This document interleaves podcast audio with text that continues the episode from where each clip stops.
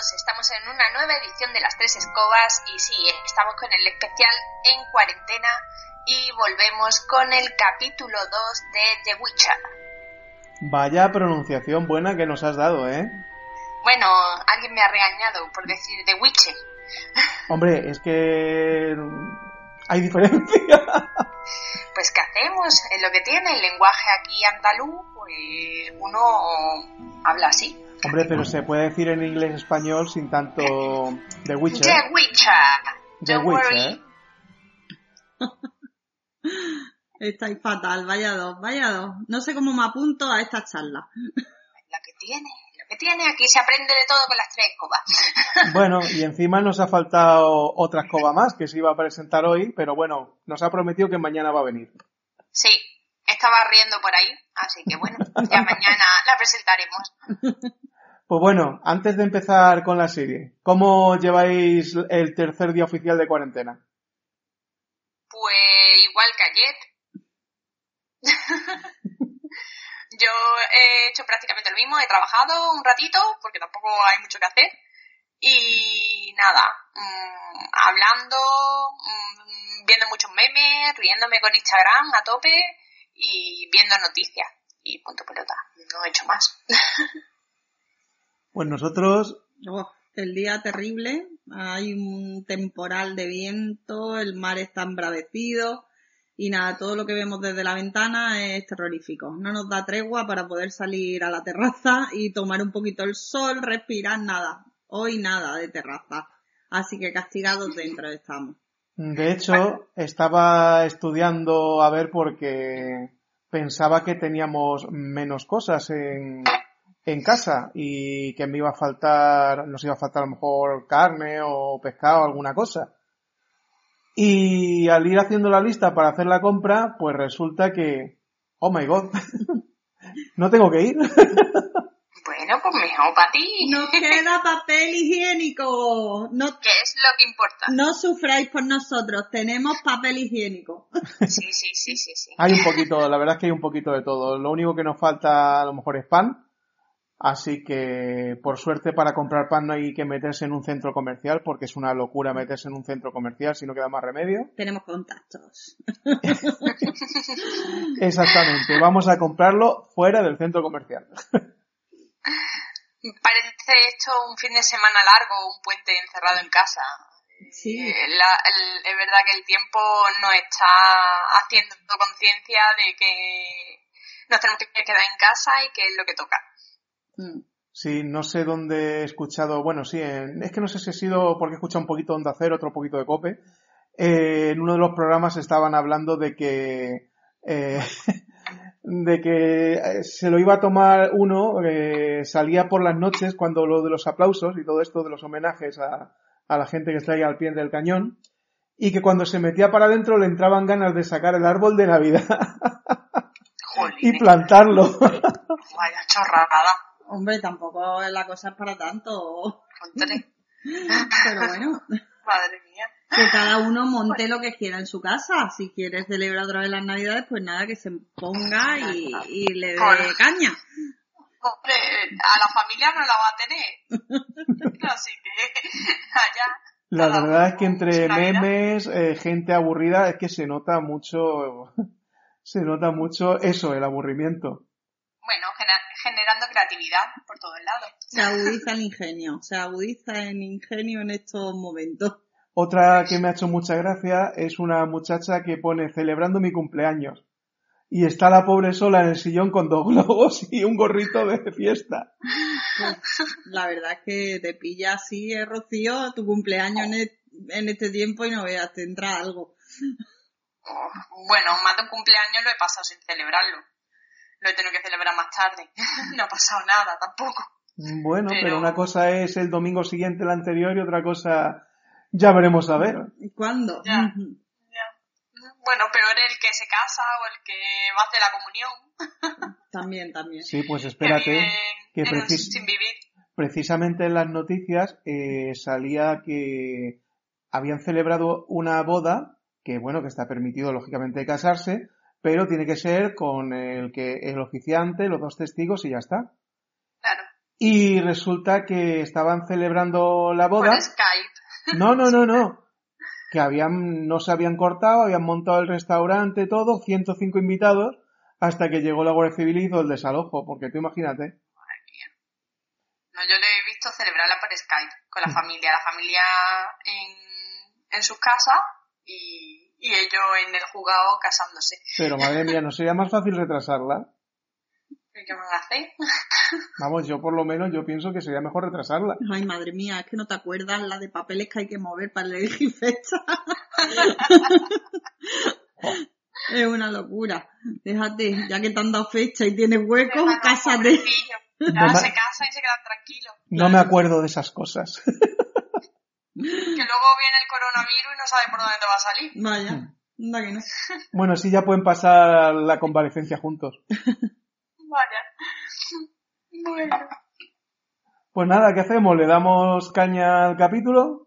Pues vamos a por él. Porque tenía pensado hacerle unas preguntillas a nuestra nueva invitada de cómo lleva la vida en su lugar, que ya lo diremos. Mañana, mañana. Así que nada, vamos a empezar entonces con el capítulo 2 de The Witcher, que se titula Cuatro Marcos. Sí.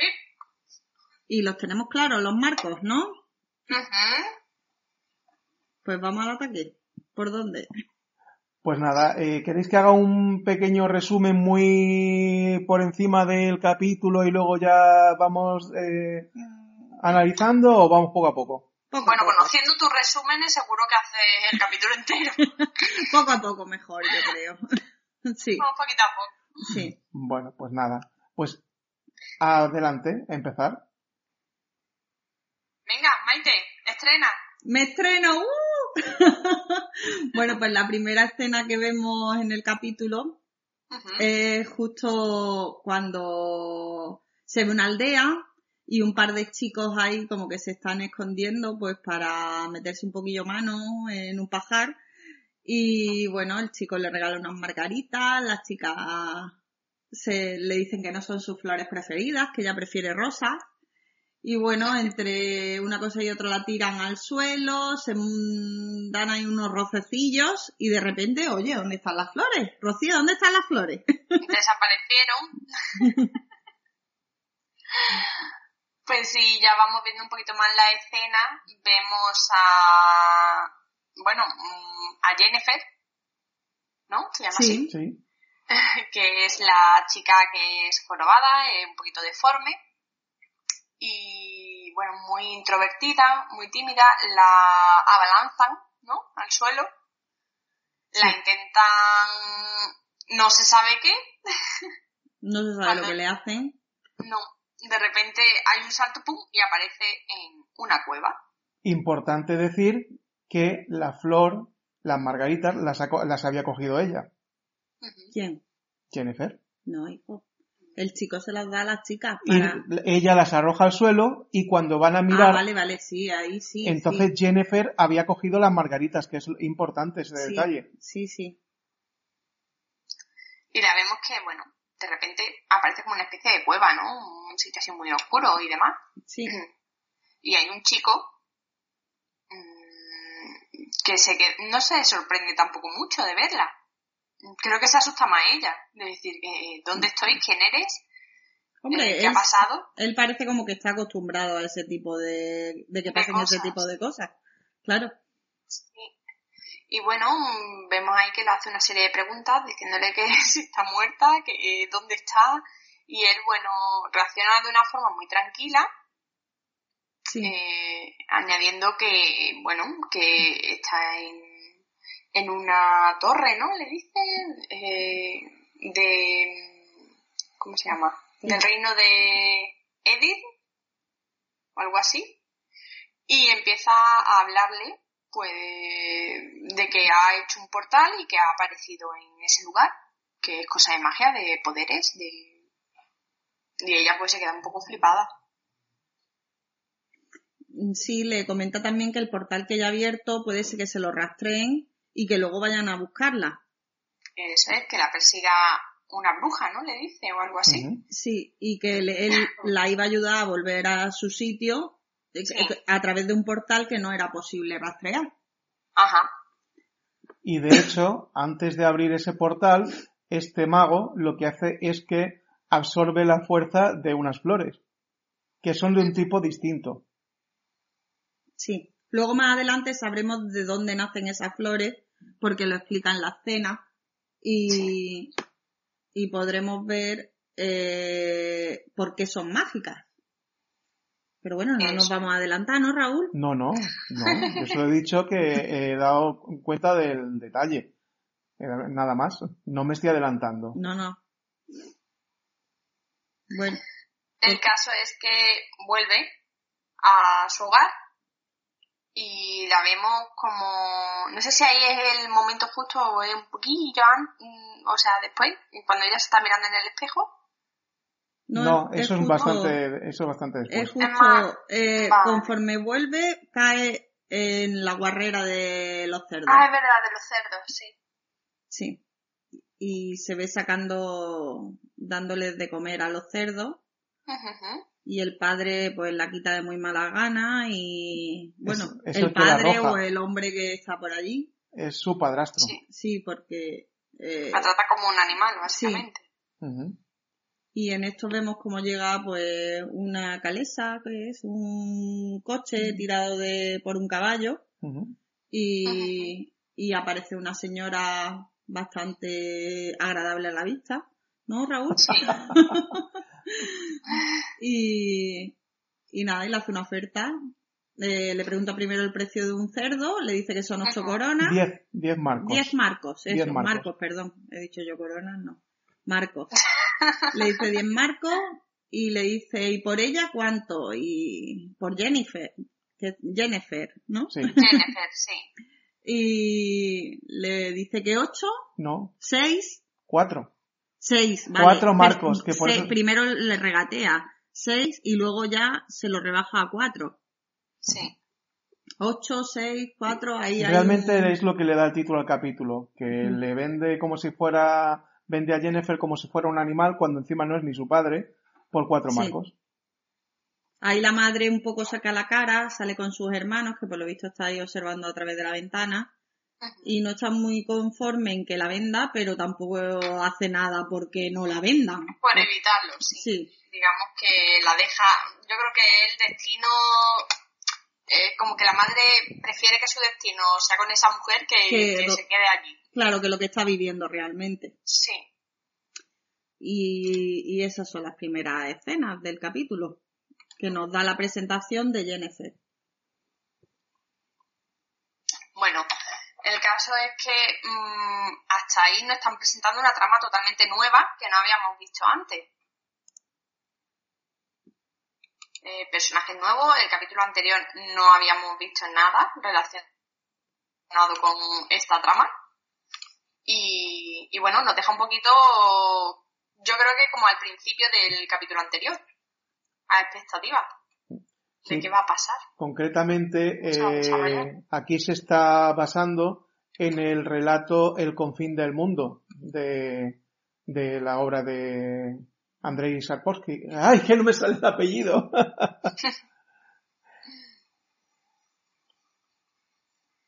pues ya de ahí saltamos, ¿no?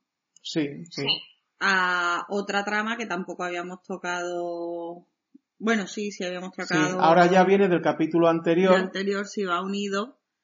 Eh, pues toda la huida que hace Ciri por el bosque, eh, después de haber gritado.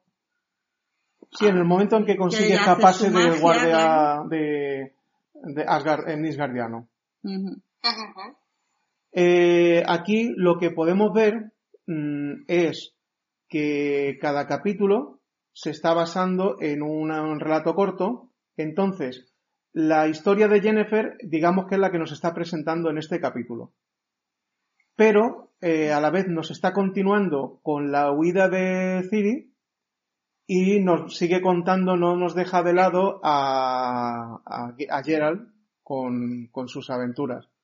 Pero cada una queda, tiene que quedar claro que está en un marco temporal totalmente distinto. Eso es el caso, que poco a poco vamos descubriendo más. Yo la verdad que la primera vez que vi la serie no me daba mucho cuenta del tema de los cambios de tiempo. Pero bueno, luego ya más adelante, conforme van pasando los capítulos, al menos a mí mm, me fue quedando más clara la idea. No sé a vosotros cómo os pasó la primera vez que lo visteis, o lo cogisteis rápido y yo soy más lenta, o estáis más acostumbrados. No, a mí, a mí me pasa igual. O sea, yo no entendía mucho, jolín, yo me quedaba descuadrada, la verdad. Y aún así ahora estoy descubriendo cosas nuevas que antes no me fijé cuando la vi. Sí, de hecho, prácticamente eh, tú vas viendo todo, vas enlazando, pero hasta el último capítulo no te das cuenta del conjunto completo. Pero bueno, vamos a ir con este, que luego soy yo el que se sale de capítulo. El caso es que tenemos que a Ciri, que, que ha huido, como decimos, de, en el momento en que resquebraja la roca, cae, se abre el suelo y... En el capítulo anterior. Exactamente y eh, consigue, bueno, primero conoce a un joven. Bueno, digamos que la situación de la escena es que ella está tratando de coger una valla y se asusta porque ve moverse entre los árboles a un chico y, coge una rama para defenderse. Cuando él empieza a decirle que a través de gesto todo, que no se coman las vallas porque son venenosas. Entonces le pide que se acerque, que, se, que vaya con él, que si tiene hambre él, él le va a dar comida. Y le ofrece un plato muy jugoso. suculento, suculento y exquisito. sobre todo para épocas de cuarentena. Sí, pero además te puedo decir una cosa, que cuando tú lo piensas es mucho peor que cuando luego lo ves asado, ¿eh? Tenía buena pinta. A ver, yo sinceramente a mí no me daría tanto asco. Mm, es una rata que vive en un bosque. No deja de ser un mamífero. Como un conejo. Mm, un conejo, una liebre. Como tu gato. Entonces, no es lo mismo una rata de cloaca de ciudad de Nueva York que está contaminada hasta las cejas. Joder, eso come... Mierda. lo que viene siendo. Entonces, bueno, pues la ve ahí la ratilla, tic, por el bosque, pues, pues ni tan mal, ¿no? Claro, al principio ya está un poco reacia en comer aquel manjar ya que ella está criada con pan blanco, ¿no? Como se suele decir. sí. pero al final se ve que le ruge un poquillo las tripas y, oh. y coge el contramullo y le pega un chupetón. Y a saber cuándo va a volver a comer. Tú otra. ríete, pero yo cuando vi el, la rata pelada y y ahí en la, en la brasa dije, si es que eso Se tiene... te hizo boca agua en la boca. Digo, si es que tiene que estar bueno, si es que tiene que hasta oler bien. Claro, si te lo dan en la carnicería limpito y puesto ahí, pues ahí que lo coges tú, en la bandeja. Como todo. Bueno, en esa huida también vemos que, bueno, eso ya... No, ahí vemos que está comiéndose la rata con el chico de leche Sí. Y de repente, bueno, deciden ya seguir caminando cuando ella ve entre las ramas las banderas de su pueblo. Sí. Como gente que va caminando con las banderas de, del estandarte y demás de su, de su ciudad. De Sintra. Y claro, ella, ella se vuelve loca detrás. O sea, empieza a correr y se gira para buscar al chico este, pero se da cuenta que desaparece. Sí, vaya sola. Sí. Lo llama también, le dice, niño rata, niño rata, ¿por dónde andas? Pero no, no asoma la cabeza. Me recuerda al Rubius. ¿El quién? ¿El negrito? bueno, pues ahí se queda, pues subiendo el estandarte y corriendo hacia el campamento ese que se escucha, de fondo. y bueno, claro, la dejamos ahí esa escena y ahora abrimos con un chico con un laúd, ¿es? Mm, bueno. No sé qué instrumento es exactamente. La verdad, creo que es un laúd. Sí, sí. el instrumento es un laúd, vamos. Eh, normalmente los trovadores lo que Es un laúd, sí. sí. sí. he dicho bien. Ahí está dándolo todo en una taberna, cantando, pero como. Como eh, Mira, yo mm, ahí tengo que decir una cosa. Eh, mm, he dicho que lo iba a escuchar eh, la versión en, en, inglés, en original, y no lo he hecho todavía. Pero la versión doblada es tan patético escucharlo, es patético porque ni es el típico trovador mm, ni, ni suena bien, ni, ni tiene sentido cómo canta las cosas, ni, ni, ni Madre rima, ni mía. nada. Para mi Sí, gusto, rima. mm, Es un trovador eh, que En está contando una historia y por eso le tiran la comida de lo malo que es. De lo malo que es, claro, es que no tiene que ser Es que bueno. es que es Es como que está insoportable. empezando él también su carrera de trovador. Claro, y le dicen, dedícate a otra cosa, tío, Claro. que no vales para esto. Sí, pero él coge todo lo que le tiran. Hombre, no, te Hombre, diré, tiene sé, más hambre. Pero de verdad te lo digo, es que en todas las series y películas que me gustan tienen que meter el personaje que hace daño. Eh, ¿Hace daño a qué? ¿A tu oído fino? Y... A mi oído fino, sí. El personaje, el desahogo cómico, a ver, yo entiendo que pongan un poco de humor.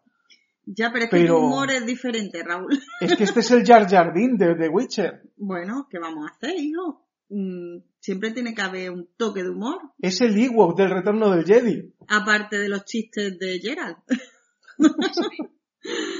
A ver, el- los que nos estéis escuchando, por favor, decidnos qué os parece Jaskier, el personaje. Fantástico, a mí me encanta. A mí también me gusta. Vale, aquí de momento dos contra uno. No me dejéis solo, por favor, no me dejéis solo. Bueno, No, es que es verdad, cuando tienes razón se te da. eh, en medio de esta actuación que hace Jaskier, pues se topa con este señor Gerald, que le pide una crítica. Y bueno, pues no, el otro no le hace mucha gracia de que lo interrumpa mientras come, claro. De todas formas, es que ya sabemos que Gerald es muy... ¿Cómo podíamos decirlo? ¿Introvertido? Seco, Borde, pues también todo eso. lo tiene todo. Y bueno, y, y él pues le dice, pelo blanco, eh, no sé cuánto, le siguen los rasgos y claro, este es como los fans estos de que se encuentra el, el Henry Cavill por la calle, ¿no? Eh, Hola, y lo dice, pues tú tienes que ser Gerard de Rivia, de Rivia ¿no? Y, Sí, sí, sí. sí, sí. y es un poco en plan... A ver, que yo entiendo que mm, a lo largo del capítulo y lo que quiere decirle el bardo Jaskier a, a Gerald es que mm, la fama que tiene, que no es buena, él con sus canciones y con lo que está conociendo quiere pero eso cambiarlo. se lo dice un poquito más adelante, Eh, Raúl. Ya. Es que ya te estás adelantando. Esa Eso es es. otra, esa es otra caminata que se pegan los dos. Claro. Pero es bueno, que ahí van los tiros, claro. ¿vale? Haciendo hincapié en eso, mm, es, yo lo veo al revés. Es decir, el trovador se acerca a Gerald porque le beneficia Claro, el estar al lado de un héroe para digamos, contar sus aventuras. para contar su historia y ser mejor trovador. Claro, claro, Que totalmente. es lo que le venían diciendo los de la posada Claro. que hiciese. Como diciendo, si no tienes historias que contar, ¿qué mierda me estás contando? Sí, y Tanta encima, cosa interesante. Sigue a o sea, él dice, ah, pues me acerco a este, que este seguro que vive en mil aventuras, Claro. y tengo yo para aquí componer canciones y cantar por lo más grande. Me ponga verde, amarillo o azul, le daba igual. es, le daba Pero yo igual. me voy con este. y encima Claro. cada vez que canta algo, Gerald le corrige porque lo, haga- lo está diciendo mal. Claro. Claro, totalmente. Entonces, esa es la visión que te da. Es como, ajá, me voy a aprovechar de él. y a Gerald, pues bueno, pues ahí lo llevas de comodín. Y Bueno. volviendo a la escena donde, donde estamos en la posada, que está Gerald comiendo y está el trovador aquí contándole sus milongas, lo vemos ya que se, que se levanta ya como diciendo, mira, no me cuentes tu película, me voy. y se le acerca un chico mm, muy nervioso Sí, eh, que le ofrece dinero, que por favor necesita sus servicios, que, el, que Gerald le, puede, le puede ayudar porque se están comiendo sus ovejas, creo recordar. sí. Y cree que es un demonio, ¿no? Un- dice, es un Un bicho con cuernos y... Sí. Una criatura. Sí, Él dice un demonio. un demonio, viene Sí. a explicarle. Sí. Claro, porque Gerald dice, bueno, mm, le regatea ahí un poquillo y mm, no le cuesta mucho. No, no, cuando coge la bolsa dice, ya está. Venga, voy a ir a buscar el monstruo. Sí. Pues nada, lo acompaña el trovador, ¿no? ahí calentándole la oreja todo el rato. Sí, y le dice que lo quiere acompañar y cantar su vivencia. Oye, y bueno, que por cierto, que era. Y le pega una hostia, pero que lo pone. esa, esa boca, le niña, esa boca. en la barriga que lo deja. Que lo deja, pero fino, fino. Doblado. ¿A vosotras nos recuerda al personaje asno de Shrek? Un poco. Un poco, sí. ¿Cuánto queda? ¿Cuánto falta? Y le dice que a ver si puede estar un rato callado, pero al momento está hablando otra vez. Y Gerald es un poco Shrek al principio. Sí. Sí, totalmente. Eh, lo vimos salir de la charca. Es así, tal cual. Es con su cara de, de gruñón. Bueno. Bueno, pues el caso es que ellos se van dirigiendo hacia la montaña y, por otro lado... No te, no te, ahí que hay un corte, ahí hay un corte, Raúl, bueno, no te aceleres. Yo solo iba a decir una cosa porque se la ha saltado Rocío. ¿Qué? Que es, eh, antes de todo esto, vemos que Ciri llega y se introduce. No, no, todavía no, Raúl. No, pues todavía entonces no. me he colado yo. Estás perdón. ahí un poquito. La escena siguiente es de Tisaya, Vale, ¿sabes? sí. Sí. Tisaya de Bros, la rectora de Abrepusia.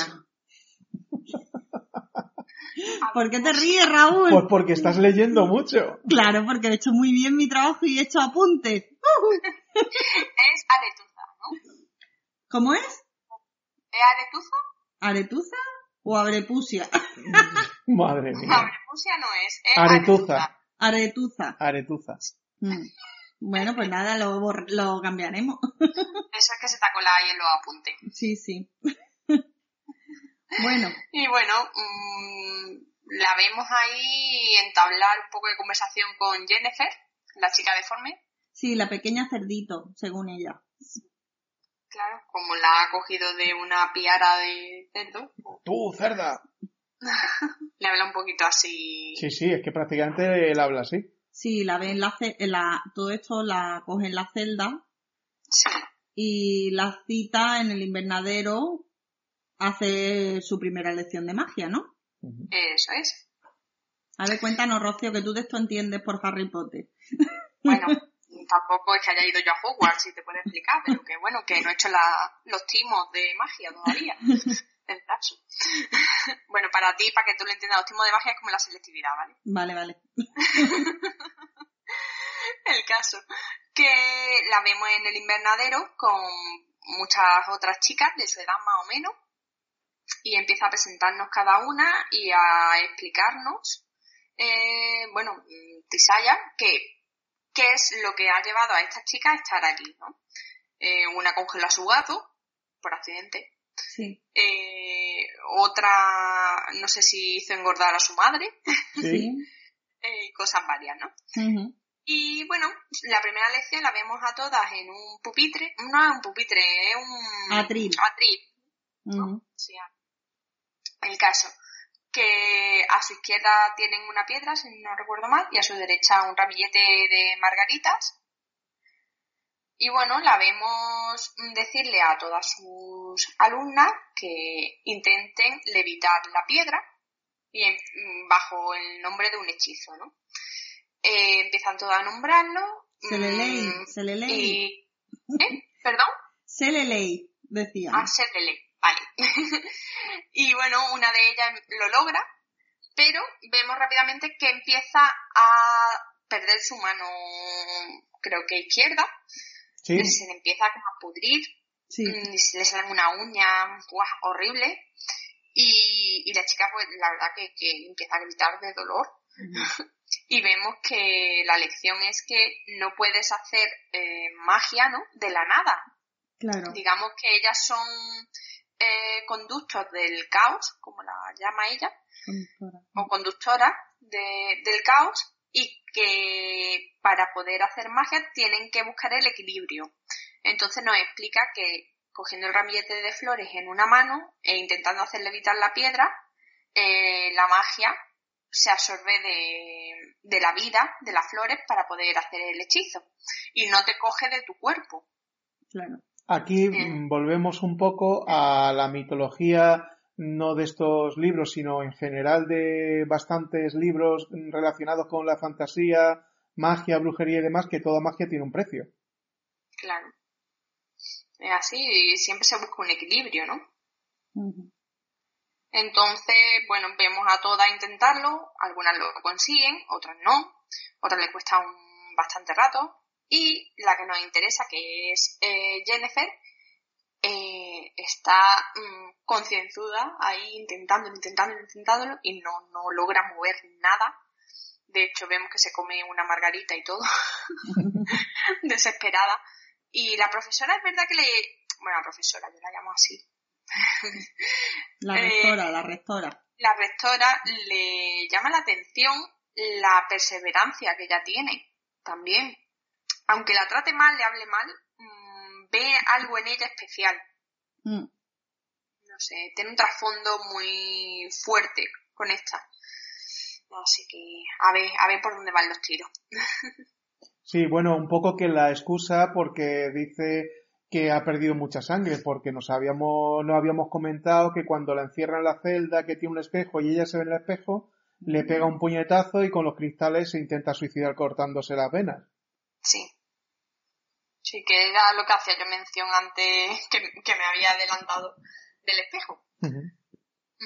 El caso es que, bueno, que eh, se supone que está debilitada y por eso no, no puede hacer magia a bien. Y ya de ahí ya no me acuerdo dónde pasaba. Eh, ahí también hay una pequeña ráfaga en la que se le ve a Jennifer con este muchacho, el que abre los portales. Sí. Y, nada, y le comenta pues un poco eh, cómo se siente. Él intenta, no es una conversación muy clara tampoco, pero bueno.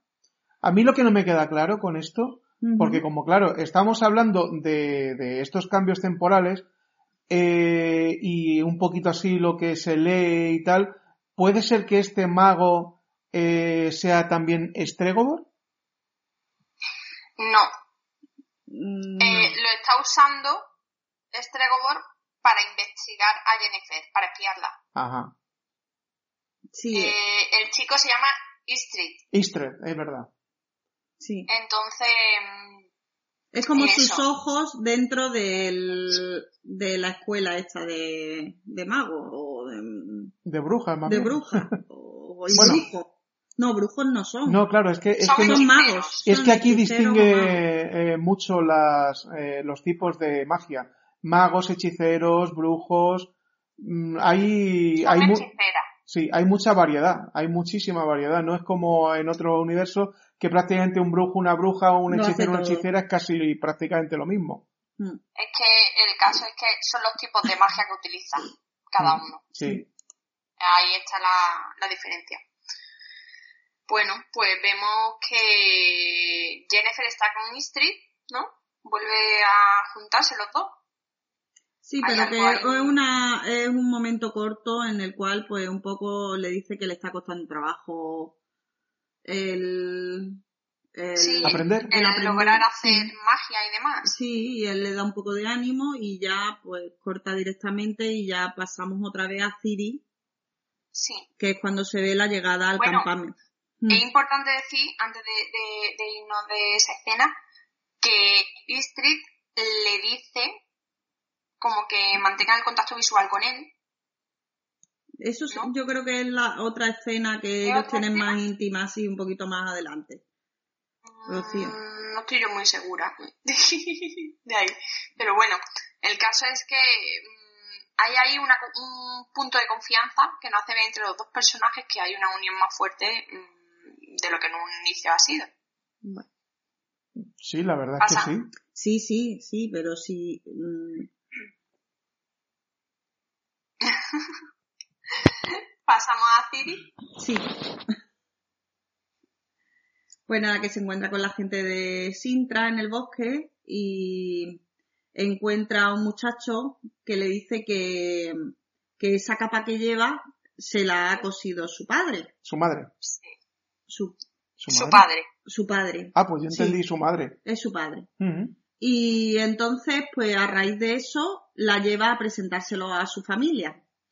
En la cual, conforme entra en la tienda de campaña o tienda de lona, que en la que están ahí haciendo un, su pequeño hogar, claro, pues mm, escucha a la madre empezar a hablar súper mal de la reina, o sea, su abuela. Eh, dice que han matado a su marido, a su hijo mayor, y claro, eh, ella se queda un poco como diciendo "Jo, que he entrado por la puerta grande aquí dentro de, de la tienda. De todas formas, lo que no me queda claro es por qué cuando ella llega y se une a este grupo Sí. y ve que llevan las banderas de su, de su nación, de Cintra, ¿por qué no se identifica como Pues la... como la vienen persiguiendo Raúl, si ella se identifica y Eso se da es, por la hecho de que la ella es ella, Ya, pero cuando ella está se ha con su echado, gente. ya, pero ya se ha echado barro en el pelo para que no se la vea que es la rubita y nieta de la reina. sí, pero yo solo puedo Están entender... intentando camuflarse, pues Hombre, claro, ten en cuenta que en el primer capítulo, mm, cuando ella baja al pueblo, se, se disfraza de chico. también. Sí, sí, eso sí. Porque no sabe por dónde pueden venir los tiros. Claro. O la traición. Yo sí lo entiendo, porque Yo si ella no, dice yo- que, que ella es quien es, pueden venir a- ahora mismo los que la están persiguiendo y decir, oye, esta es la que tenemos que coger. Ya, pero a mira- a mí este personaje me recuerda mucho a Aria de Juego Sí, de Tronos. a mí también. ¿Vale? La trama que lleva. Pero es que, mm, vamos a ver, eh, en, en este caso no es que se haya salido de la corte para jugar como un niño más, que eso lo podemos entender. Aquí está siendo perseguida, ella lógicamente se tiene que camuflar como hace, pero una vez que está con su gente, pues mm, no le veo sentido, porque incluso ella es la heredera, la que queda de la, de la rama familiar, Ya, pero su abuela le ha dicho que vaya a buscar a Yera. No le Sí, ha sí. dicho hazte con el Claro. mando de los que queden vivos. sí, lo que sí el es caso, curioso... a mí, es como mm, cuando se mete con, en la tienda de esta familia, eh, como precisamente la madre, que parece Sí. que es la que queda a la cabeza de familia, Hmm. eh, cómo habla mal de su abuela, la reina Calante. Sí, sí, le acabo de decir. Pero que digo que, que mm, Sí, habla mal por eso, porque han asesinado a su marido en, en una... y luego a su hijo mayor también lo han llevado a fila Claro. y han Y la asesinado. El, el, el marido yo creo que murió en una en la guerra con los Sí. elfos, porque el niño lleva un collar de orejas de elfo colgado, sí, ¿sabes? y los odia, se ve un sí, odio. se ve un odio bastante grande y bueno, un odio hacia toda la casa real de Cintra y sí. Pero claro, yo es que lo- si fuera una, mm, una familia, una corte eh, que, sea, que sea la que ha provocado esta situación, pero realmente esta gente lo que ha hecho es defenderse de un ataque externo. Por eso no, no me cuadra, pero bueno. bueno, haciendo alusiones a R, ella cuando llega se presenta como Fiona. Sí. Eh, Phoebe se presenta diciendo, me llamo Fiona o ¿cómo te llamas? Y le dice Fiona. Y bueno, eh, pues nada, eh, lo sí, primero, eh, es un personaje que tiene una trama muy interesante. Sí, la verdad. lo primero que se da cuenta esta madre de familia es que ella lleva los zapatos pues super mal. Eso. Primero la capa, que lleva una capa Sí, de... del marido, claro, cosida por el marido, y luego los zapatos que los lleva súper, claro, llevaría unas zapatillas pues a lo mejor pues, para andar por la corte, que no es para estar al campo a través, no lleva una así, ¿cómo es? Fujitsu, ¿cómo es? Rocío? Unos tenis, ¿no? Una Fuji Una de. ¿El qué? Una Fuji Trabuco. Esa, una Fuji Trabuco no llevaba. Y entonces, claro, pues, Algún día explicaremos la broma. y entonces, eh, Raúl, no hagas high, que siempre te pasa igual. Bueno, sigue, De sigue, sigue. verdad, ¿eh? Pues, El caso es, eh, bueno, que, que nos deja ahí un poco, hmm, a ver por dónde le va a salir la amistad con su pueblo. Sí, lo de los zapatos también es un poco humillante también por parte de, de que al, Al sirviente. al sirviente o el mozo Sí, es un sirviente que es enano y le dice a esta mujer que se quite los zapatos y es para dárselos a Ciri. Que también es curioso mm, que si que en ese momento queda un poco mal Ciri decir, oye, mira que yo no me voy a poner los zapatos de este ya, pobre pero desgraciado. esa señora se nota que huele un poco el dinero y claro, si llevaba una capa de que hizo su marido y demás, pues ella supone de que la niña es de buena familia. Entonces, eh, la está tratando como diciendo, a ver si cuando encontremos a su familia, que luego se da cuenta de que no, No, no, tiene... si yo me refiero a Ciri, a Siri, Sí. que, que Siri. es que Sí, espérate, que la ponemos si quieres en funcionamiento. Me refiero a Ciri, que Ciri de Cirila, vamos a decirlo todo. Cirila, Cirila. Eh, que, eh, que el hecho de que ella acepte el regalo de esos zapatos. Pues qué va a decir la pobre, si la pobre está acojonada. Perdón. El caso es que la pobre muchacha está ahí haciéndose Lo que me digan yo el disfraz a medida. Claro. Totalmente. Para pasar lo más desaperci- desapercibida posible.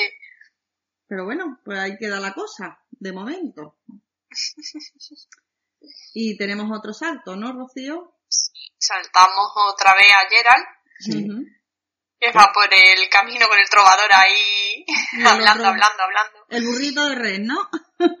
Y está un poquito ya hasta las narices. ¿Por qué será? Y bueno, mm, ya pica el hambre un poco y se pone a, a cazar Gerald. Y, y entre la maleza y demás, pues ve un movimiento extraño. Y ve como un... se ve como una cosa con cuerno detrás de... Él se esconde en una, detrás de una piedra, el trovador se queda enfrente, hablando, él sigue hablando, Y le cae una piedra. y de repente le meten con una piedra que lo dejan tumbadito de espalda. Eh, como se suele decir, entre ceja y ceja. Sí, le hizo Total. el tercer ojo. Sí, sí, sí, sí, sí, sí. Y bueno, vemos a Gerald que sale de detrás del pedrusco donde está escondido y se lanza por el tío de los cuernos este que lo revolotea, le mete una corna a Gerald y lo manda tres metros más atrás. Con las mismas se levanta, lo coge por los cuernos, lo manda, mm, yo que sé a dónde lo manda. El caso es que se empiezan a pelear, se pone encima del demonio de los cuernos y de repente le dice que sí. Tu madre se folló una cabra con todas estas letras. así tal Y lo mira la cabra y le dice, y la tuya se fue un tu muñeco madre de se nieve. folló un muñeco de nieve. y nada, ahí y le meten un cabezazo por detrás. Sí. Y ese es el chiste de Gerald con ese humor que tiene. A ver, la verdad es que estos puntillos eh, están bien porque aparte de que tengan su, su punto cómico, esta vez interesante, no como el de Jaskier, nos presenta una serie adulta, o sea, en la que no se cortan en decir lo que hay que decir, porque estamos hablando de, de un universo, vamos a llamarle universo, en el que, mm, tipo medieval, en el que las cosas eran así. O sea, aparte, sin magia, pero eran así. A lo blanco se le llamaba blanco, a lo negro se le llamaba negro. Es que no, no es lógico ahora, bueno, a ver, lógico en nuestra sociedad actual, lógicamente, no vas a ir diciendo a la gente lo que piensas de ella de buenas a primera. Y menos con ese lenguaje. Pero que con lógico me refiero que es lo, lo normal en esa época y no se ha querido adaptar a la que vivimos actualmente. Mm. Bueno, pues tenemos otro salto, ¿no, Rocío? Sí. Vamos a... ¿Dónde vamos A ahora? la segunda A Jennifer, clase ¿no? de Jennifer. Sí, la clase, la segunda clase. Mm. Y bueno, ella, la rectora la sigue llamando cerdita. la pobre, bueno, eh, ahí se trata de leer mentes, ¿no? Sí. Tienen que mirarse, van por pareja, Ujú. cada compañera, y tienen que estar mirándose a los ojos, intentando averiguar cuál es el temor de la otra, creo que recordar. Sí. Sí. ¿Cuál es el miedo que le...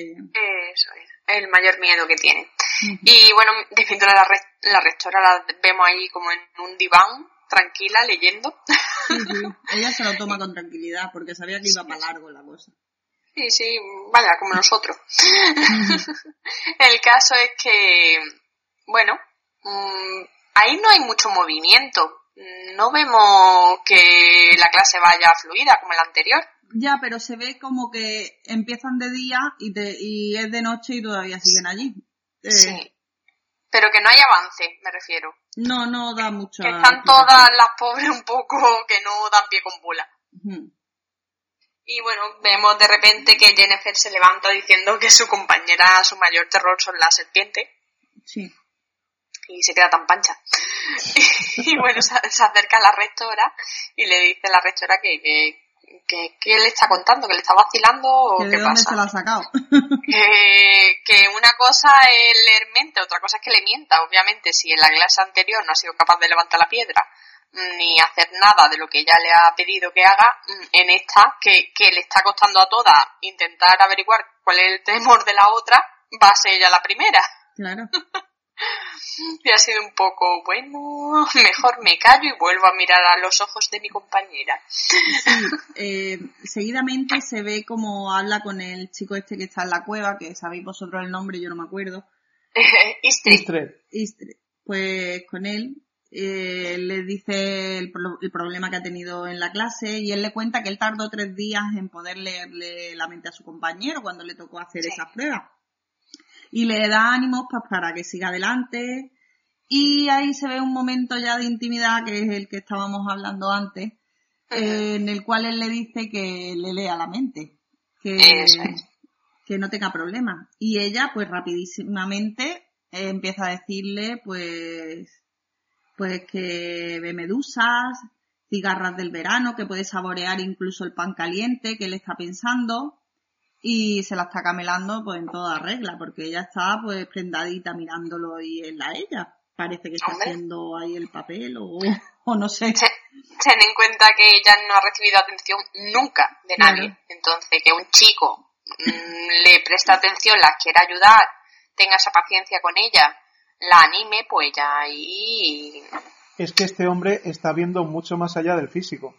Ya, pero Sí. también está haciendo de espía del otro. eh, Eso Entonces es. no se sabe si el juego es limpio o sucio. Bueno, pero te o si los sentimientos que tiene hacia ella son reales. Son reales. verdaderos. Pero te digo también una cosa, eh, que el- como vamos a ver en posteriores capítulos, sin quiero, no quiero salirme y tal, te bajamos. pues mm, hay algo más. Y aparte bueno, que se notan las miradas. ya iremos viéndolo. Bueno, Raúl, tranquilo. Ciñámonos. Necesito un aliado. No. Mañana, mañana. Sí, además me lo ha prometido que me iba a ayudar. No sé yo qué decirte. Bueno, bueno. Bueno, bueno, ciñámonos, ciñámonos. Pues nada, aquí está Ciri otra vez, Raúl, en la siguiente escena. Que duerme con esta familia, se la ve ahí en un catre, durmiendo junto a la madre de la familia, ¿no, Rocío? Sí, la tiene ahí a su vera controlada. Claro. Y, No se fía. y le dice que está buscando a Gerard de Rivia. Eh, y entre la conversación que están teniendo, claro, le cuenta que sus padres y su abuela han muerto Muerto. y que y nada se están compadeciendo la una de la otra porque ella también le dice la otra vez lo de su marido y, y bueno así queda un poco la cosa Pues sí. Es un momento Pasa. corto pero bueno ella eh, se ve que Ciri no desaprovecha la oportunidad de a todo el mundo que conoce preguntarle si conocen a, a Gerald Claro. Claro, a ella es ese objetivo. es su objetivo, claro, ella está fijada en eso y dice él es el único que me puede salvar, yo creo, un poco, ¿no, Raúl? Y, y nada, ya seguidamente pues vamos a la tercera clase de Jennifer. Sí. Venga. La levantan ahí. Bueno, bueno. Eh, Eso es. Se, eh, la levantan en la celda, en una tormenta, y bueno, la introducen en, en la torre famosa. Y, y bueno, la rectora les va contando a todas las chicas que, que ese es el lugar más poderoso del continente, hace mucho hincapié en ello. Un punto de poder. Sí, Sí, y que, bueno, van a hacer como una especie de manifestación del caos y, ca- y, bueno, capturar un rayo en una botella, ¿no? Sí, Eh, eso más es o lo que menos el objetivo, eso es lo que consta la tercera clase, en capturar un rayo dentro de una botella. y bueno, Pues la primera chica que lo intenta se queda frita allí, básicamente se queda un poco achicharra. achicharradita. Y tú te ríes encima. No, yo me río por... porque tengo aquí los apuntes de Maite y me estoy riendo como lo tiene puesto. La segunda chica pues captura el rayo y le da una explosión que la manda pues O como se dice aquí en Málaga, un explotío. Creo que ahí fue donde se durmió Raúl, está muy callado. sí, ahí me despisté yo un poco. Eh, fue una cabezadita rápida porque... Sí, rápida de 20 minutos. No, no, no. No, lo que pasa es que ya anoche estaba un poco cansada cuando vimos, era un poquillo tarde y fue nada, una cabezadilla justo en ese momento. Como estás viendo algo que ya has visto, pues me despisté las cosas como son y lo reconozco. Pues no he escuchado nada de la edad. la segunda lo captura y bueno, pues le explota encima y la manda pues... Y bueno, pues la cerdita, como bien la llama su... Rectora. Su rectora, pues... Mmm, Tisaya. De sí, eh, la empujan a un lado, claro, esto se lo toma un poco mal, ¿no? Y, y nada, pues le, le entra una rabia, una furia que de repente el rayo le da, la manda fuera y ella pues le rebota con el rayo. Bueno, ahí hay un, una, cosa rara. El caso es que la, la rectora lo mm, redirige a la vuelta, a la salida. Es que no sé explicarlo muy bien, no sé, Rocío, tú cómo. no, no, no. Bueno, pues el caso es que ella intenta coger el rayo, no lo coge, eh, se le mete por el estómago o algo así, y luego eh, ella se lo saca y la rectora lo redirige y lo saca por la apertura que hay en la cueva. Eh, no sé Muy bien. Sí, lo he entendido. Sí. Yo creo que esta es la ta ta ta ta ta ta ta ta, abuela de Alba Edison. ¿Quién? Ah, vale, sí. Ah, bueno. Thomas Alva Edison. Pues nada, eh, eh, es lo que... A ver. es que reordenar esto es complicado. Sí. sí, es que es como hemos hablado en algunas otras series y películas en las que hay muchos cambios de escena y argumento en muy poco tiempo. Claro. que no da tiempo. Entonces, lo que solemos hacer con esto, que para que sea más dinámico, es que nos vamos a una trama, hablamos de ella entera, luego otra, y pero como empiezas a saltar de una a otra es que te vuelven loco. No, si no hemos saltado. No, no, no. Me, me, refiero, me refiero. Que estamos, eh, estáis hablando vosotras eh, correlativo como, como fue en el capítulo. Y hay veces que cuando pegan tanto salto es mejor, venga, pues vamos a terminar con esta trama, luego con la siguiente, y así las dejas todas claras, porque es que cuando pega tanto cambio de una a otra es complicado. Bueno, pues. Bueno, el caso es que aquí está seccionado bastante. Las escenas eh, tienen la carga argumental, cada una lo suyo. No te deja. Te deja a mitad, pero te corta muy bien. Ah, mm. pues ahí, eh, después de lo del los rayos, ellos, ella, la rectora y, y esta Jennifer tienen una conversación en la cual eh, le explica el por qué la está entrenando. Claro que el fin es que protejan como a una familia o a alguna persona de, digamos, de renombre para que le guarde protección. y, y le dice que si sucumbe al caos y no lo controla, pues se puede liar, claro. Y entonces mm, esa es la enseñanza que va ella a tener después de de tener todas estas clases y, y si le va bien, claro. Eso es. y ya ahí, bueno, saltamos a Gerald. Sí. Y que lo vemos mm, en una especie de cueva, ¿no? Sí, es otra cueva. Extraña. Y, y una señora elfa. Eh, eh, bueno, pues empieza a darle patada, pero como loca, al bardo. Y el pobre Gerald no sabía cómo decirle que pare, que, que él, es el que menos importa aquí, que es un trovador, que no, que no se ensañe con él.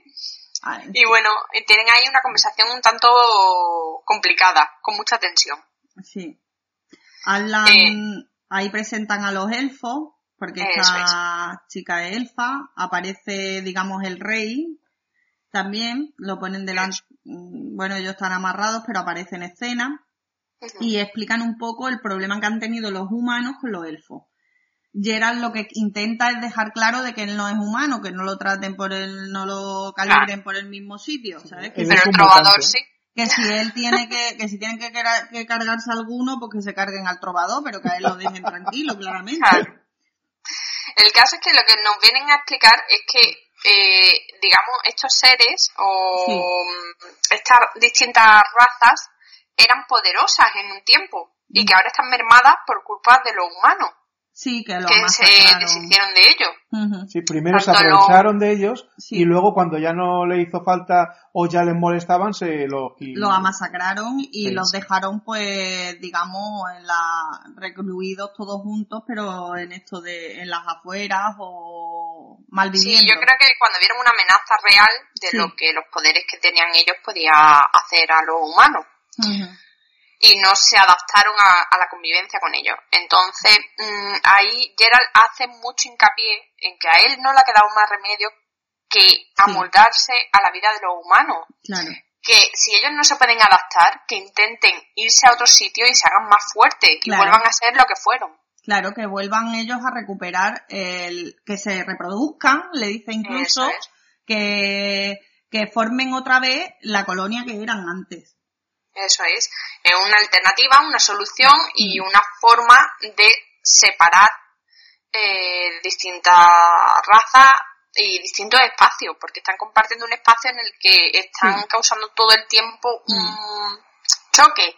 Y Gerald está en medio, porque los humanos cogen a Gerald para matar a estos seres. Sí, bueno, en principio al que al más visible que era el ser este con cuernos, que es un silbán. No, pero que me refiero en general. Sí.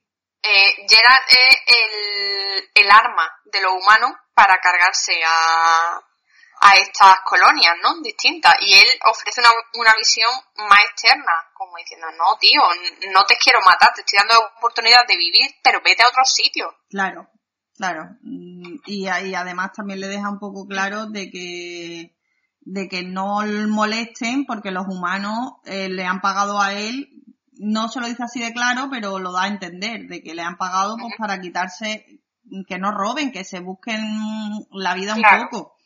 Claro. Que el intento es a ver quién puede más, eh, es su objetivo. Y, y, y él le está diciendo que no, que así no van a llegar a ningún lado. Lo que también estamos viendo que ahora ya en la trama se está metiendo mucho el tema de los elfos Claro, están haciendo la presentación ya totalmente, tanto aquí como también más adelante en el mismo capítulo, eh, con Jennifer también meten un poquito de lo del tema de los elfos, ¿vale? Sí.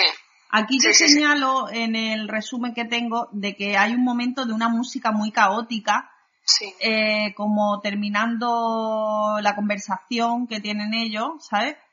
Que no les veo mucho sentido dentro de la serie, ya que la música que normalmente que ponen es un poco música ambiental, pero, pero no sé, mm, no entiendo mm, por qué lo ponen eh. o lo remarcan tanto. No sé si tú te has dado cuenta, Rocío, mientras has estado viendo Sí, es verdad que, que la de los violines, ¿no? Sí, sí, una locura ahí de todo, un poco como celta mezclado con, no sé, una música así. Sí, sí, sí. Esta música yo creo que es más que una, es como, o sea, ¿cómo explicar? Como si nos fuesen a abrir algo importante ahí. Sí. Como que aquí empieza algo que va a ser un detonante, ¿no? El meloncito, ¿no? Que nos lo están preparando, ¿no? Para abrirlo me recuerda, es que, a ver, comparo con Juego de Tronos porque todo el mundo ha visto Juego de Tronos, pero no las comparo como serie, comparo los momentos de postproducción en el que todo va a cobrar un sentido en un futuro. Entonces, esto empieza así por algo.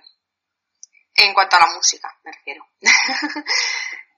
esa, esa cuña de música es una alerta para que digamos, ostras, ¿por qué han puesto esa música? Porque nos lo estamos preguntando. ¿A dónde va a llegar? Ahí ya iremos descubriendo, porque hay varios, si no recuerdo mal, vaya, eh, varios capítulos que, se escucha este tipo de música. Sí, sí, en, varios momentos claves. Sí. Bueno, pues ya damos otro salto con Jennifer, volvemos, que se encuentra con el chico este, ¿cómo se llama? Rocío. Y, eh, Istrid. ¿Cómo? Istrid. Istrid. ella dice Istrid y yo digo Istrid. Bueno, pues le, se ve un poco desesperada Jennifer en ese momento en el cual eh, dice que si no aprende, pues la van a volver de, la van a devolver de nuevo a casa. Y claro, pues le pide ayuda, pues para que le enseñe, pues le, le dé un poco de nociones o le enseñe o le explique un poco cómo hacerlo. Eh, él le dice que si sabe de qué son las calaveras que hay en, ¿Ahí ya estabas despierto, Raúl? Ya llevaba rato, ah, vale. que fue un momento. las calaveras de, de la, del salón en el que ellos se ven siempre. Y le explica de que son de los elfos muertos que construyeron la reclusa. Y, y, claro, pues ahí ya vamos viendo pues lo del tema de los elfos, claro. Eh, le cuenta cómo masacraron los humanos a los elfos y bueno, y un poco pues tontean. Y le regala de nuevo la flor que le hizo comer que, comió, que él se comió, ¿no? Él se comió sí para abrir el portal sin dejar huella y le dice que esa flor nace de la sangre derramada por los elfos. Y nada, y se la da a comer. No sé si es eh, como para... Bueno, se la da a comer y se la da, ¿no? Le da algo a probar y se la da. Y no sé si es para infundarle un poco de valor o que esperanza, o ayudarle también en, en todo el tema de en todo el proceso que está viviendo, ¿no? Claro. Y nada, y, y le dice una, un conjuro, una palabra, que no sé cómo vosotros los que estáis más acostumbrados a hablar del tema. sí, un hechizo, ¿no? Un hechizo, es que depende, depende del tipo que sea, tiene un nombre u otro.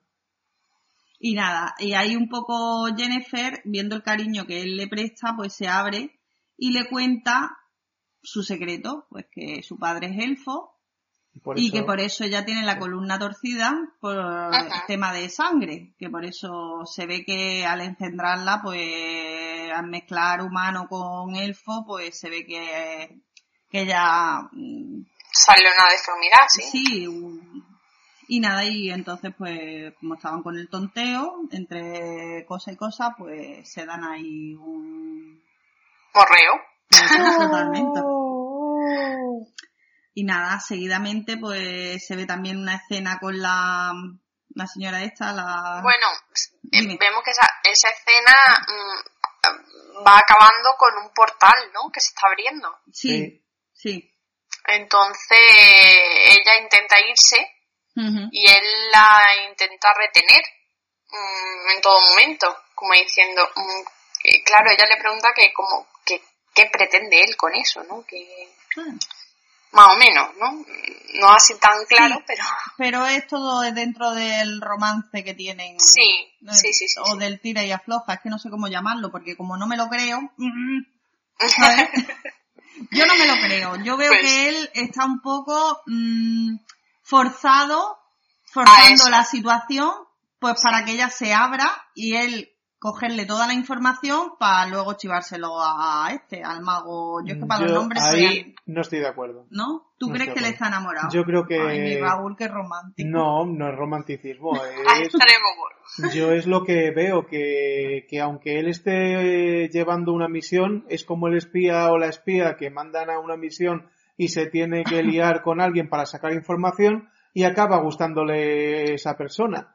¿Cuánto daño ha hecho señor y señora en mí? Ah, que sí. de verdad. Buena película, por cierto. El caso que, que bueno, mm, vemos la siguiente escena con la rectora. Sí. En un despacho, ¿no? Y vemos ahí un libro de hechicería y demás. Y nada, le dice que, que ella puede, le pregunta a Jennifer si puede ascender y, ella dice que, que esté atenta a la llamada, que en ese momento pues estará lista para ascender. Y nada, pues también vemos como el otro le pasa información a Strogor. A Strogor y nada, y le cuenta pues el secreto que le ha dicho Jennifer, que es en mitad de elfo. Así que ahí, ahí ya hay chicha. Mm, Raúl, no seas tan inocente, hijo mío. Que ese va por la carna. Es por el trabajo, ¿le han pagado bien? Él se está haciendo el romántico. A ver, él está entre la espada y la pared. No, no, no, de eso nada, lo tiene No claro. sé, yo no lo veo, yo no lo veo tan claro. Y ya lo, lo seguiremos analizando en los próximos capítulos. Nada. Él- ¿Tú qué piensas, Rocío? Nada, ya lo veremos. Yo lo diré más adelante. Vale. es eh, Iceman. bueno, pues seguimos con Ciri, Sí, Sí, ya que estamos es la terminando. siguiente trama. Bueno, Ciri. sí. Trama, ahora hay un poco así, son muy cortos los trocitos que quedan de Sí. personaje a personaje, como diciendo, como haciendo el resumen final del capítulo. Sí. Y es bueno, decir, que nos dejan, bueno, a Ciri eh, en el campamento, vemos que están atacando. sí, Eh, y bueno. Que volvemos a ver a Kair otra super- vez. Que volvemos a, que Kair es el que está atacando, que Sí, es el que el lleva las plumero, tropas. el Bueno, del plumero, sí. ¿no? Sí, el muchacho de las plumas. Sí, sí. Kair. Claro. El caso es que, bueno, la vemos muy asustada dentro de la, de la tienda de campaña Sí, pero se escuchan caballos, voces, es. un poco de luz. y vemos cómo empiezan a acuchillar a, a la mujer esta, a la madre del chico, ¿no? Sí. Y, y rajan la tienda de campaña, la cogen Bueno, por el que detrás. acuchilla, bueno, perdona, el que acuchilla a la madre es el enano. Que se, Sí. un poco que se venga de, Sí, de sí, de- lo de- de- de- no ya de lo de los zapatos, porque seguramente lo- lo mal habrá, que habrá mucho más y dice, ahora es mi, es la mía. Claro. Claro. Entran, pues, y aprovecha el, el muchacho este aprovecha la oportunidad y dice, ala, aquí le damos de puñalada a esta por lo perra que ha sido". Y, Bueno, el caso es que cogen a, a Ciri y vemos que es el chico que había estado en el bosque con ella, sí, la que tira. Dara, de se ella. llama Dara. sí, raja la tienda y tira de ella. Sí, Se ve que a través de las sombras de la tienda, pues ha podido ver, darse cuenta de que es ella la que está eso dentro. es. Claro, además en el universo, en, en el, el- lo diré, los elfos se supone, en la mayoría de los universos que hemos visto, Raúl, no sabemos quién es elfo todavía. Chan, chan, chan. ya lo vamos a ver ahora mismo, que lo va a Bueno, descubrir bueno, que es bueno, un bueno, elfo. Bueno, bueno, bueno, bueno, no te adelantes, Raúl, por favor, hijo mío. Vamos despacito, hijo. Amigos oyentes, ¿sabéis la cruz que tengo? Sí, hermana y hermana. El caso, bueno, que Sí, la vemos huir, pasamos de... mm, Sí, conforme vas saliendo de la tienda, aparece el del plumero. Raúl, ¿cómo se llama? Cair. Cair. Ahí va. Y sale corriendo. Y Sí. se va. Bueno.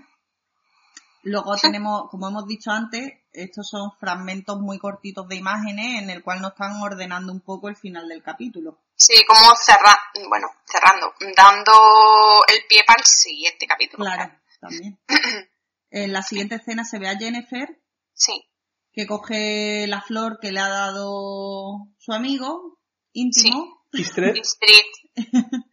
Y, y se transporta a un ritual, bueno, se transporta a una zona de la cueva en la cual está viendo un ritual eh, o parece intuir ella que hay un ritual, pero no, no es un ritual, es que la rectora sí, está convirtiendo a sus compañeras en lo que ella llama babosas, que bueno, que no, a mí no me parecen babosas, pero bueno, son como anguilas o algo así. son anguilas. anguilas, sí. Sí. Pero bueno, aquí en la serie pues dicen que son babosas, pero son más bien anguilas amarillas. y, y nada, mm, ve cómo las convierte a las tres compañeras y ella pues está ahí agazapa mirando detrás de una piedra hasta que la rectora pues la llama y le dice, Claro. eh, Jennifer, ven para acá y barre a tus compañeras, ¿no? Un poco. y ahí queda la escena también. Sí.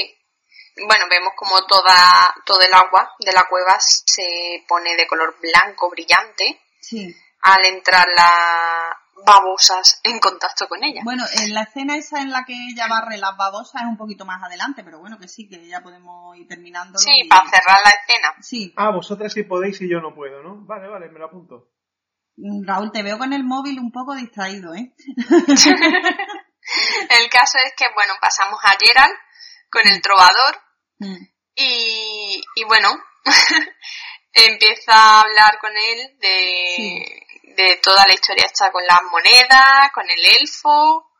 Eh, sí, todo lo de lo de la captura, que lo han capturado y, y, y bueno, pues un poco explicar, eh, hablan un poco de la situación que han vivido con los elfos y, y demás.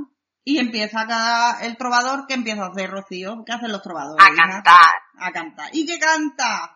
Lanza el brujo monedas, oh valle opulento, oh valle opulento.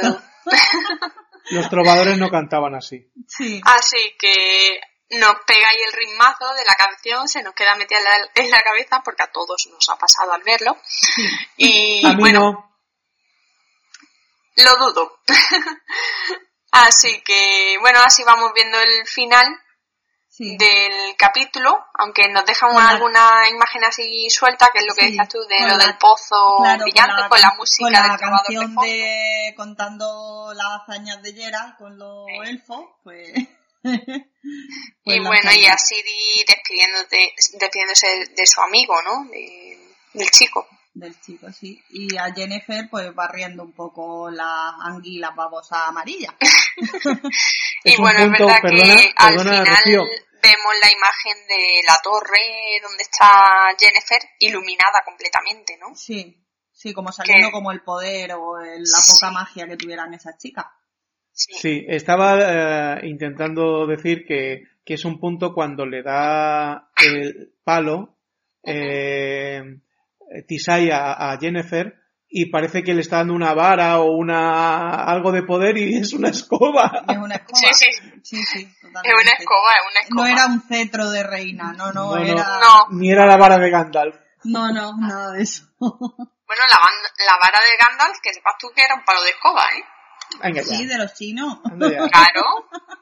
que sí, que sí, que no es broma. Que sí, que sí. 1,99 le costó. No me juguéis con el Señor de los Anillos, no me juguéis con el Señor de los Anillos. Madera de arce. Pues así llegamos al final del capítulo. Y bueno, pues seguimos con la intriga. Queremos seguir viendo más, saber más de esta historia tan chula. Pues nada, esta noche lo vemos y mañana hablamos de ello. A ver si no se duerme alguien que yo No, conozco. no, no, no. Hoy lo tendré más a la vista. Es que ayer se tumbó y todo, fíjate. Sí, sí, pues yo-. Pero yo Como no, te tumbes mal asunto. yo no sé Sí. por qué, pero este capítulo 3 va a estar más interesante. Bueno, este ha tenido tema, ¿eh? Porque entre una cosa y otra, yo este lo he visto bastante, mucho más Sí. extenso que el primero. Sí, sí, no. De, de cosas que van pasando. El primero fue mucho más light. Claro, es que el primero te están presentando. El segundo ya, mm, aparte de que también te presentan a Jennifer y su... Lo que no se aprecia bien, mm, parece que a lo mejor ha sido eso en días, es que realmente Jennifer ah, se ha tirado ahí meses. Claro, meses o a lo mejor incluso años. ¿Quién Años. sabe? Porque la relación que tiene con el muchacho este eh, no creo que sea de... En una hora de no puede ser. de No, no, semana, no, no es Y bueno, cosa. de hecho, en el capítulo 3, que ya hablaremos mañana de él, Bueno, pues bueno, ella bueno, sigue ahí. adelante, adelante, No, Raúl. es que yo he dicho que va a estar más interesante. Frena, frena, frena. Más De- bien, claro, más mejor. carne, carne. Eso, chicha, chicha. Pues nada, Rocío, que, que ya está, ¿no? Pues sí, dejamos así abierto al siguiente capítulo, que si queréis mandarnos cualquier cosa, comentarios, opiniones, nos contéis por comentarios de iVoox, iTunes, en redes sociales, en Twitter, Instagram, donde queráis. Facebook. Sí. Y si queréis mandarnos algún audio con vuestros comentarios de la serie, cualquier otra cosa, o sobre vuestro encierro en la cuarentena, pues tenéis las tres escobas podcast arroba hotmail.com o las tres escobas podcast arroba gmail.com. Y nada, Muy bien, pues nada, que nos la- despedimos así. la pos- postproducción nuestra del podcast no tenga percance después de lo de ayer, que ayer Eso es. ahí un poco A ver qué tal ha salido hoy. Ayer me entraron los sudores cuando vi que, mm, porque mm, nosotros ponemos a grabar el programa y ya cuando tenemos todo claro, pues Rocío normalmente es la que abre con la intro y ahí es donde ya pego yo el corte. Y cuando yo me voy a poner a editar el programa y veo que en el minuto 5 de grabación de repente mm, solo se escucha un canal, es decir, el nuestro de El micro nuestro. el nuestro, y el de Rocío nos escucha, digo, no puede ser. No puede ser, no me lo creo. Y Rocío no había hecho copia de seguridad esta vez. Pero bueno, hoy hemos sido más precavidos. Pues sí, así que nos despedimos y nada, hasta mañana. Adiós. Adiós. Hola, muy buenas. Hola. Desde las Tres Escobas Podcast estamos retransmitiendo a las redes con una cerveza de mantequilla en las manos. Nos gustaría que nos visitéis y escuchéis nuestro programa. Hablamos de todo un poco, relacionado con el mundo friki, películas, series, etc. Estamos en iVoox y en iTunes. También podéis contactar con nosotros en Facebook, Twitter y Google Plus. Hemos empezado por la saga de Harry Potter, pero habrá mucho más. ¡Os esperamos!